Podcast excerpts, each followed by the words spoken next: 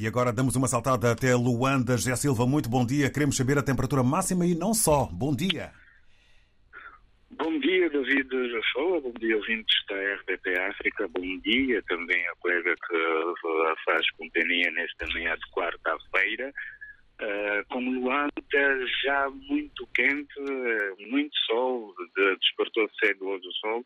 A máxima prevista para hoje é de 31 graus centígrados, pelo menos não faz tanta chuva nos últimos dias, mas o sol tem marcado muita presença, mas ainda assim não deixa acontecer a dinâmica da capital angolana e também de outras cidades deste país.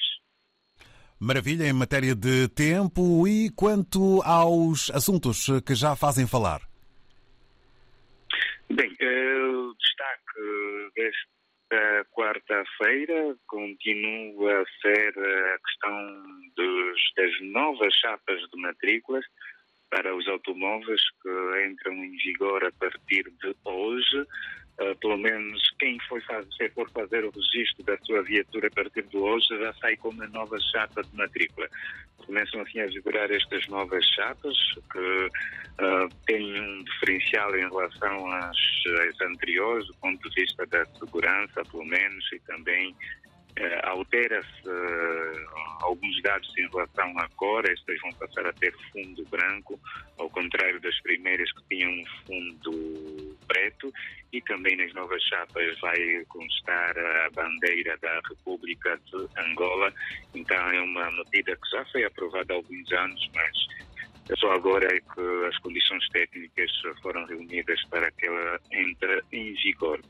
Também hoje, a Autoridade Nacional de Inspeção Económica e Segurança Alimentar, a ANESA, e os seus parceiros, a nível da inspeção do comércio, vão realizar uma conferência onde vão apresentar o balanço da Operação Quadra Festiva.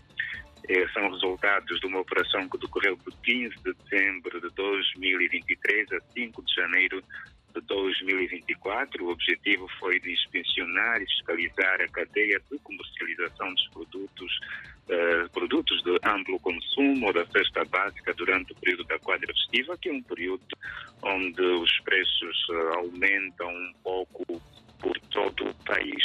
No país também foram abertas as comportas aqui na zona norte das barragens de Lauca em Malange, de Cambande, na província do Kwanza Norte, e de, das Mabubas, na província de Bengo. A abertura destes comportas está então a dificultar a vida dos camponeses.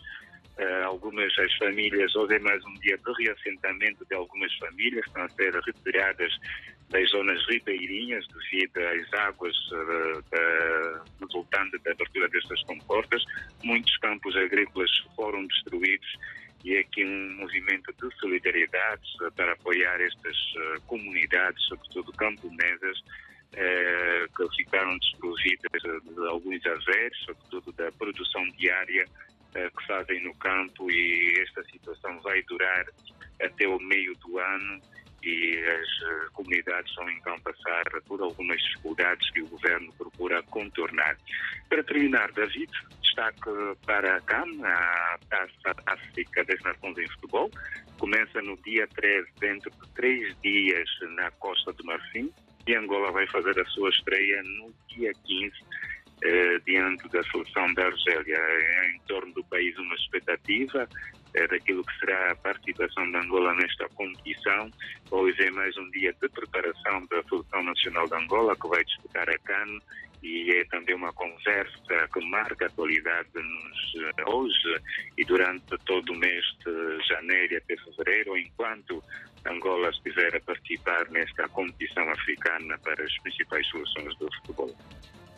Muito obrigado ao eh, José Silva. Uma boa jornada desse lado, um candando. Estamos em permanente contacto.